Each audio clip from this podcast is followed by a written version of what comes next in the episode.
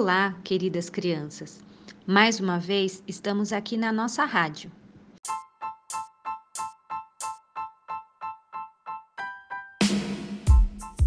Emei Sandiraide.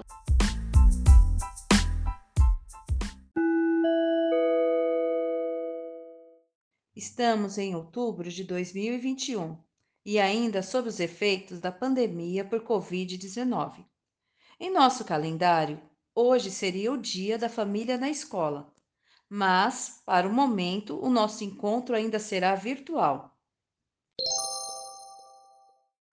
Durante essa semana, falamos sobre cultura popular em nossa escola, especialmente sobre manifestações folclóricas brasileiras.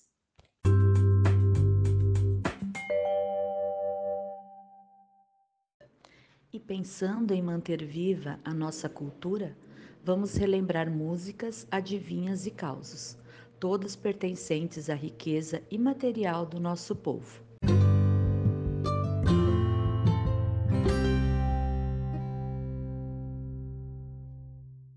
Então vamos começar com músicas? Combinado! Músicas e brincadeiras.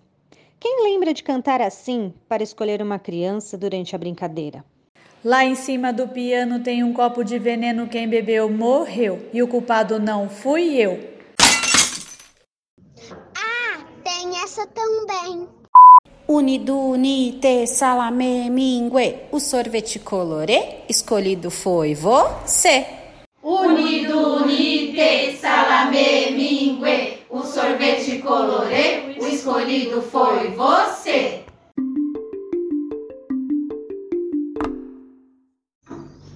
Brincadeira de pegar minguinho, a gente pode cantar assim.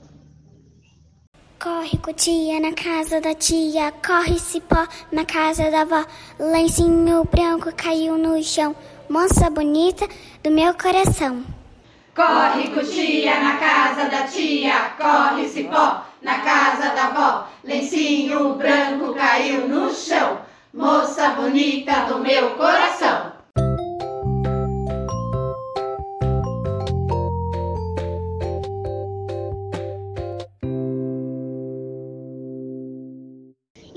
E tem também as brincadeiras de roda. Alecrim, alecrim dourado que nasceu no campo sem ser semeado. Alecrim, alecrim dourado que nasceu no campo sem ser semeado. Foi meu amor que me disse assim que a flor do campo é o alecrim. Ah, que saudade de brincar de roda. Bom, mas agora podemos brincar de adivinhas. Nós vamos perguntar, daremos um tempinho e então falaremos a resposta. Então vamos lá, as adivinhas. O que é o que é? Quando parte uma, parte outra. Quando chega uma, chega outra. As pernas. O que é o que é? É difícil de catar. Muito embora não pareça, bota ovo, não tem pena e anda com os pés na cabeça. O piolho. O que é o que é? Não consegue andar sozinho. Corre até quando não quer. Pode ser grande ou pequeno, mas tem o tamanho do pé. O sapato.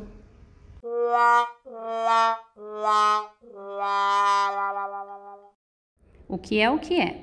Vive em cima da mesa, costuma matar a fome.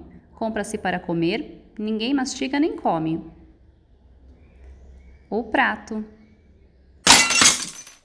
Ué, acabaram as adivinhas? Calma! Agora vamos ouvir dois causos. Causos são histórias que o povo conta. Um causo é de esperteza e o outro é de assombração. Vamos ouvir? De esperteza.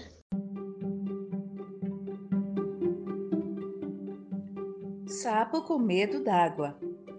Dois homens pararam na beira da lagoa para beber água e descansar um pouco. Do outro lado, um sapo dormia, debaixo da samambaia. Os homens agarraram o sapo. Olha que desengonçado, disse um deles, apertando o pobre do sapo. O coitado é feio que dói, disse o outro. E os homens resolveram fazer maldade. Vamos jogar o sapo no formigueiro? Ouvindo isso, o sapo estremeceu, mas resolveu disfarçar e deu um sorriso. Que nada, respondeu o outro, achando que o sapo não estava nem ligando. Vamos picar ele todinho. O sapo, de olhos fechados, começou a assobiar uma linda melodia. Os dois homens queriam dar um jeito de fazer o sapo sofrer. Sobe na árvore e atira ele lá do alto, disse um.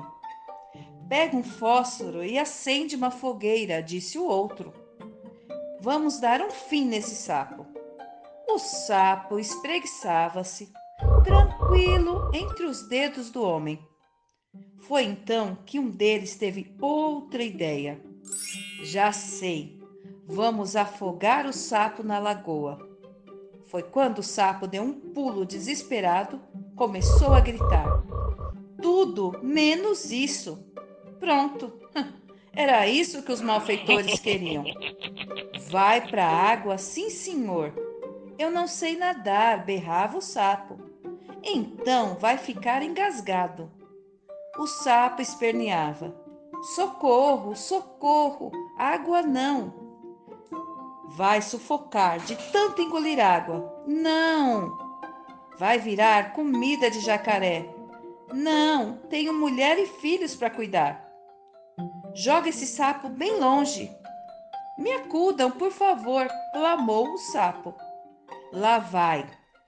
O homem atirou o sapo no fundo da lagoa. O sol estava quente. O sapo, ploft, desapareceu no azul bonito das águas. Depois voltou risonho, mostrou a língua e foi embora nadando, cantando, dançando e requebrando na água todo feliz da vida.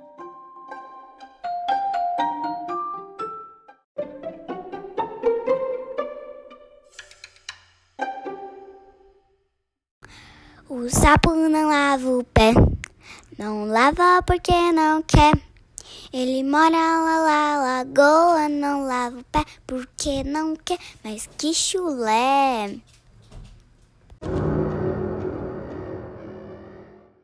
E agora causa de assombração.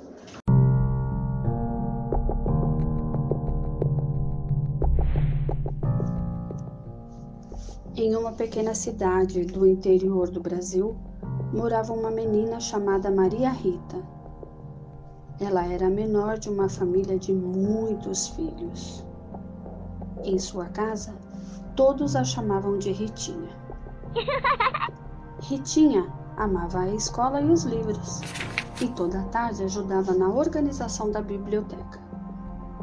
Certo dia, quando estava recolhendo os livros, não percebeu o avançado das horas.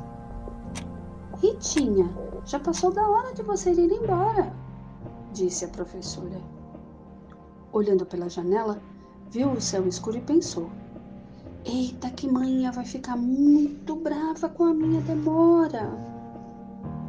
Rapidamente, vestiu o casaquinho, pegou os cadernos e saiu da escola. Lá fora era tudo escuridão. E agora? Volto pela pracinha ou volto pela igreja?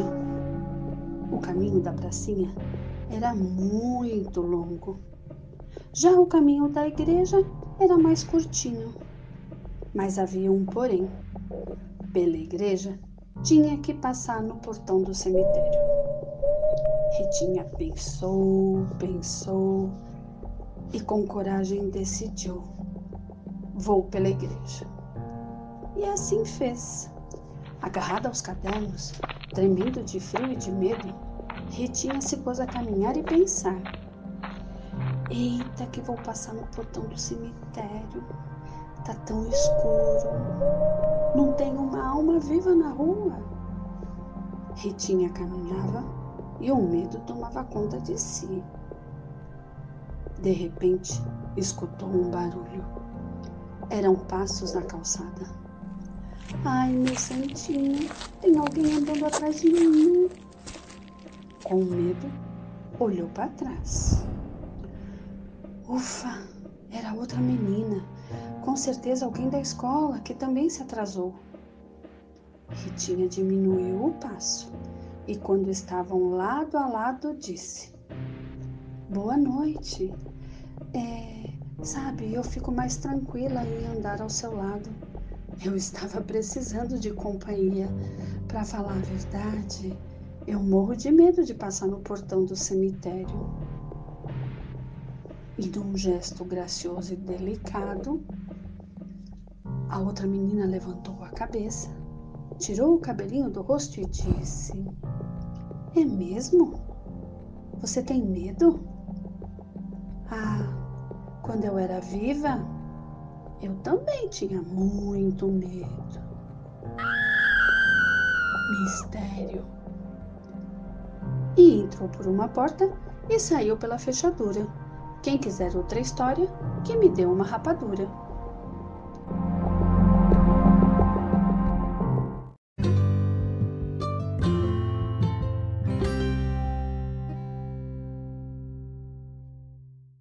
Acabou-se o que era doce, quem comeu se regalou-se.